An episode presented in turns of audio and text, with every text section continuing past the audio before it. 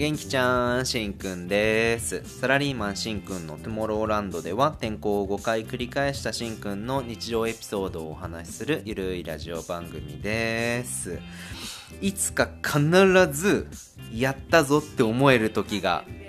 来ると信じてました。お仕事でね。それを味わえないでもうやめるっていうのはもうもったいない。もう20代もうどこも雑用だって信じてずっと転職に憧れてたんですけども、うん、長くやっててよかったなっていうことがありました。8年間我慢してた仕事があったんですけれどそれがやっと報われたっていう話ですね。仕事辞めなくてよかった。でもねこの良かったっていうのはサラリーマンならではの感覚なのかもしれないです。非常にひん曲がった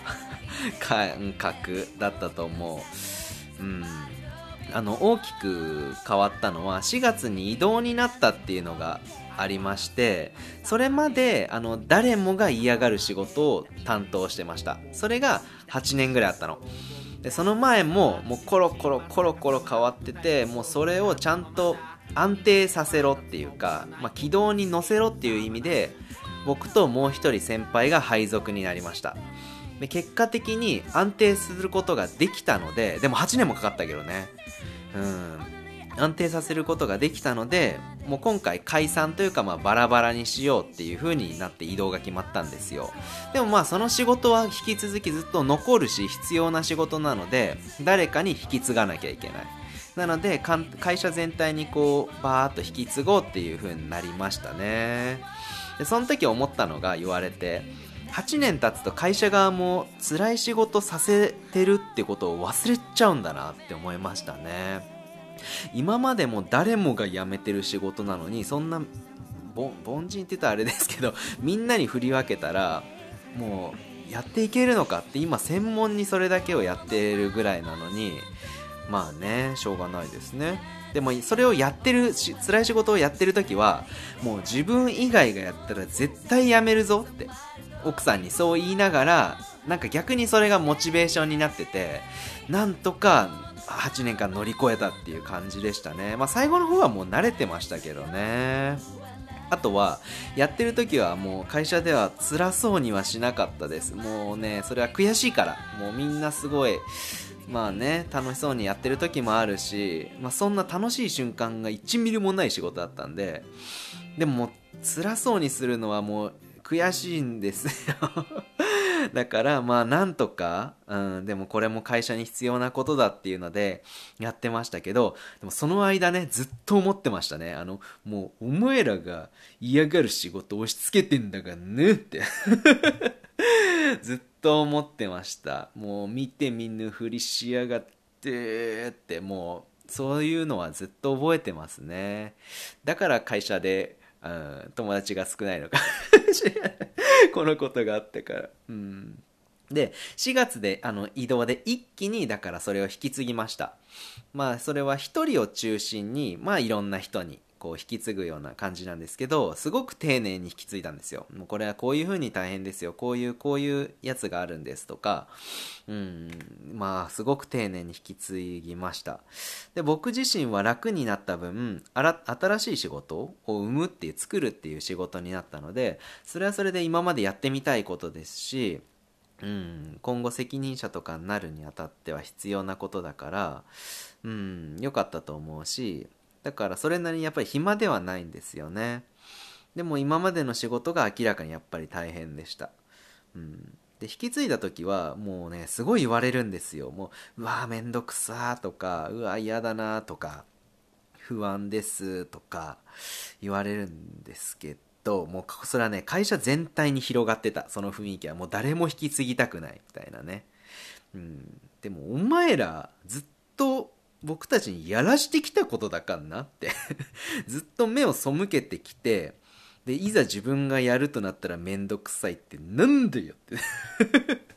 すげえ思いながらでもまあ丁寧に引き継ぎましたね。うん、でもすごい嫌な気分になった。自分が大切にしてきた仕事をもう嫌だって言って引き継がれるっていうのが、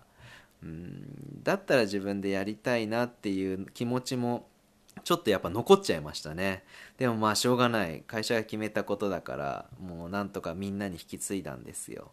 でまあ1人を中心に引き継いだので1人がこうウエイトを少し多めに持ったわけなんですけれどその1人は7月で辞めることになりました。辞めるっていうのを聞いた時はもうまずちょっと腹が立ったんですよ。それは会社に対してまず思っていやもう8年経つと忘れちゃうんですよ結局会社って辛いことをさせてたってことに。だからしんくんができてたのになんでお前ができないんだこいつは使えないみたいな感じで言ってて。いや違うもう前から大変だって言われてる仕事だったんだよっていう風に思ったんですよ。いや僕がやってる時はだから大変だとも思ってない会社は。だからそういうのをやっと気づいたかっていうふうに思いましたね。まあ、ちょっと同時に、うん、なんかこうや僕にやらせてきてでその引き継いだ辞める先輩先輩なんですけれどなんかやって当たり前っていうかそんな態度で僕にいたのでもう耐えられなくなったのかっていうのでまた腹が立ったりしました。うん、でもまあこれはやっぱりうん、やっぱりって言ったらあれですけど僕が我慢できたことはことでもできない人がいるんだっていうふうに思,、うん、思えて、まあ、それがある意味また少しこれでモチベーションになるかなって思ったんですよね、まあ、これはね、うん、やっぱりひん曲がった考え方だな話してても。人ができなくて自分ができるからどうだっていう話ですからね。よくないけどでもやっとうん報われたって言ったらまああれだけどうんそうですね。毎日仕事に関してはやっていいことなんか何も今までなかったしやりがいとかも全く感じることはなかったですけれどまあ唯一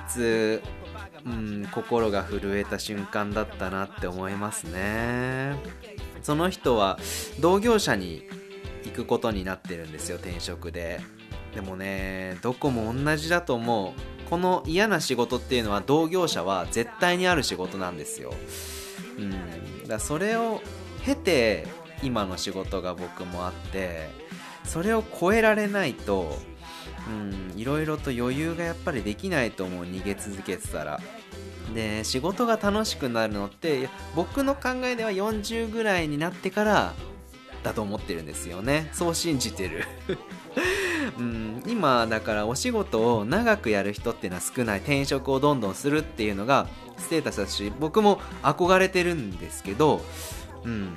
長くやる分忍耐がつく部分もあるしこうやって嫌なお仕事とか嫌なまあ上司ですよね。に当たったとしてもいつか必ずやったぞとかもう分かってただろうとかほら見たかっていう瞬間が絶対来るとあの信じてましたね。それを信じてずっとやってきててまあそれを今回まあ味わえたっていうかそういう風に思えたんですけれどそういう感覚を味わえないでやめるっていうのはやっぱりもったいない。すぐ転職してしまうっていうのはもったいないことだと思いますし20代はやっぱりどこも雑用だと僕は思ってるのでそういった意味では長く続けるっていうのもそういったうんなんかポジティブな部分があるのかなとは思いますね。でもそもそも話してて思いましたけど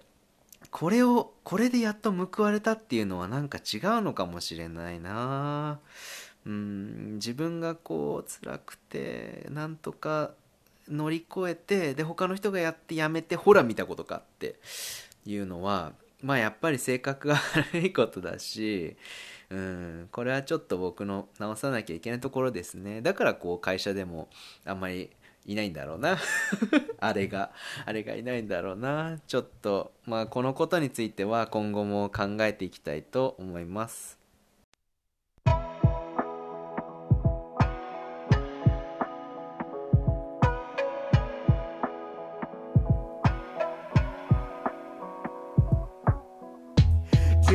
エンディングです。今日も最後までお聴きくださりありがとうございました。今回は、えー、お仕事でやったぞって思える瞬間のお話をさせていただきました。いかがだったでしょうか？この前ね同じポッドキャスターの方とまああとリスナーさんですね。お会いする機会がありました。いや普段であの一人でやってることが多いのでこのポッドキャストの話ですとか、まあ、他の番組の話っていうのを私自身もすごく聞いてるので、まあ、その話ができるのってすごく嬉しかったですね。他の方々はなんか僕なんかよりもはるかに有名な 方々だったんですけれどもまあ皆さん本当に面白いし優しい。いや毎回思うけどなんであんな配信者の方ってイケメンと綺麗な人が多いの？なんか不思議な業界だなって思いましたね。いや始めた頃は想像もできないつながりがあのできてきてすっごく嬉しいです。まあ主に twitter で絡んでいることが多いんですけれどもまあリスナーさんというかまあ視聴者数的にやられてない方も、まあ、半分ぐらいいらっしゃるのかなっていうふうに思うのでそのような方はぜひお便りいただければと思います。あのプロフィールにお便り用のリンクが貼ってありますんでぜひそちらでお送りください。ということで今回は終わりたいと思います。バイジー。